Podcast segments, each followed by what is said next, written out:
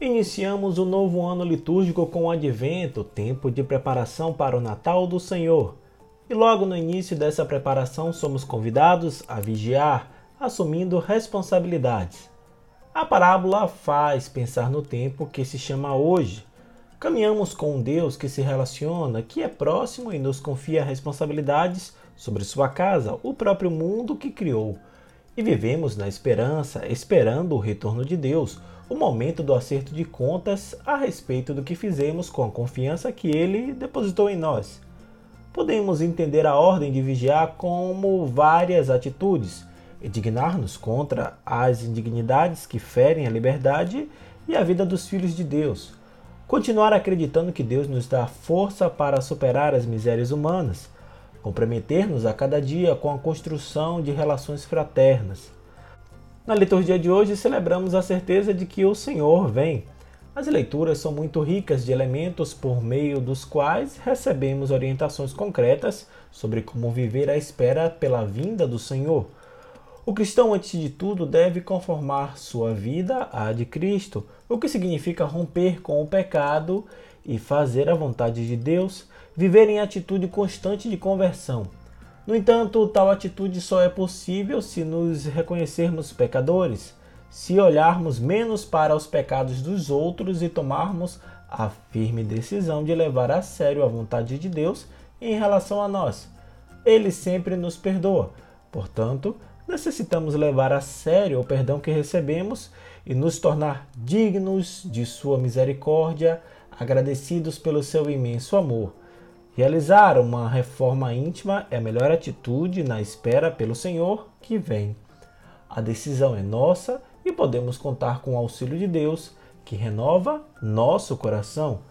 Hoje é domingo, 29 de novembro, e este é o podcast Santo do Dia, um podcast que conta as histórias e obras dos santos da Igreja Católica. E aos domingos, como hoje, fazemos a reflexão do Evangelho do Dia e também outros temas relacionados ao segmento católico. Disponível nos principais aplicativos de podcast, você pode assinar nestes tocadores e ser notificado sempre que houver novos episódios. O nosso perfil no Instagram é o arroba podcast Santo do Dia.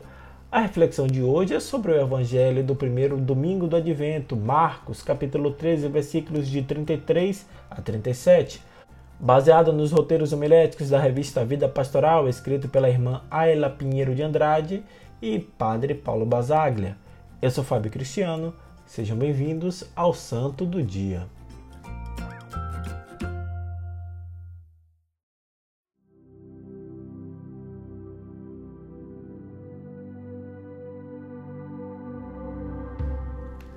Leitura do Evangelho de Nosso Senhor Jesus Cristo segundo São Marcos. Naquele tempo, disse Jesus aos seus discípulos: Cuidado! Ficai atentos, porque não sabeis quando chegará o momento. É como um homem que, ao partir para o estrangeiro, deixou sua casa sob a responsabilidade de seus empregados, distribuindo a cada um sua tarefa, e mandou o porteiro ficar vigiando. Vigiai, portanto, porque não sabeis quando o dono da casa vem. À tarde, à meia-noite, de madrugada ou ao amanhecer para que não suceda que, vindo de repente, ele vos encontre dormindo. O que vos digo, digo a todos: vigiai. Palavra da salvação.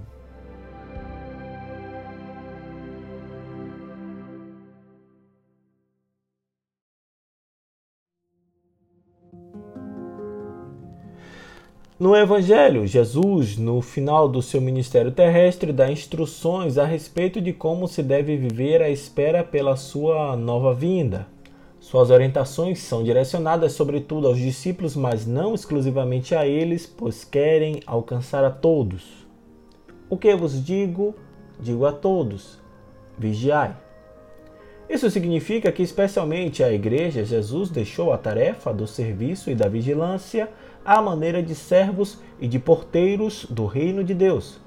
Vigiar, porém, não faz dos discípulos de Jesus meros servos à mercê dos caprichos de um amo imprevisível, nem muito menos vigias à espreita para dominar os vigiados.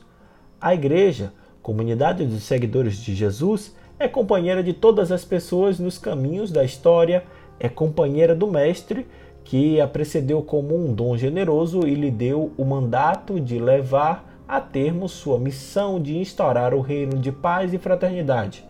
Vigiar é a atitude de quem está sob a escuridão da noite, à espera da aurora do grande dia do Senhor, da vinda de Cristo, que a liturgia enfatiza mediante o termo advento.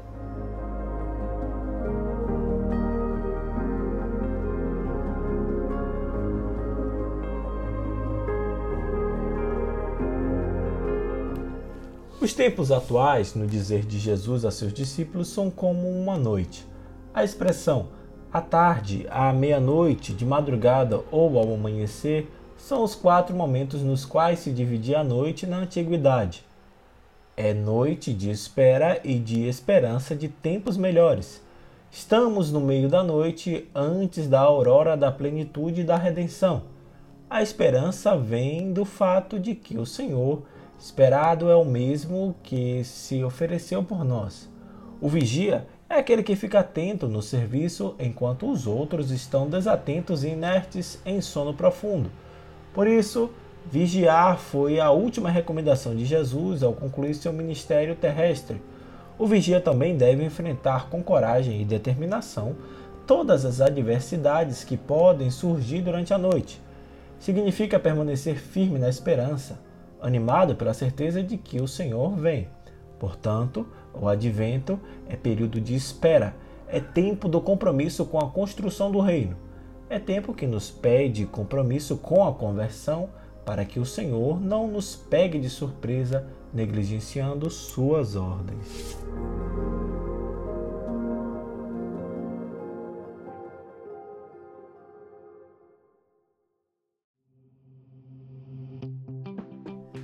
Vigiar, enfim, não é ficar dormindo no ponto, é não perder a ocasião, mas saber discernir os momentos na oração que leva à ação e na ação que se transforma em oração e aproxima de Deus. A oração, de fato, é um modo de tomar consciência de nossas responsabilidades perante a natureza, as pessoas, as situações. Basta pensar no que pedimos ou por que agradecemos a Deus. Quantas vezes transferimos para Deus nossas próprias responsabilidades? Podemos pedir que Deus acabe com a fome e a guerra no mundo, que nos mande políticos honestos. Mas quem criou a fome e a guerra não foi Deus, e quem elegeu políticos corruptos também não foi ele.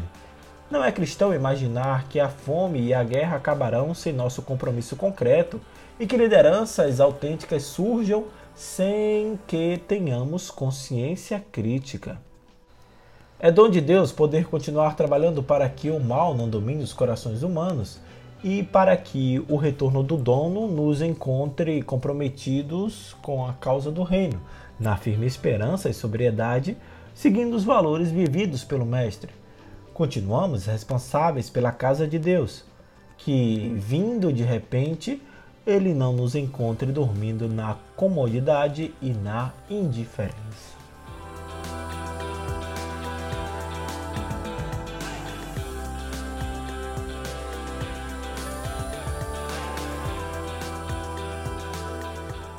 Muito obrigado por suas orações, carinho e audiência.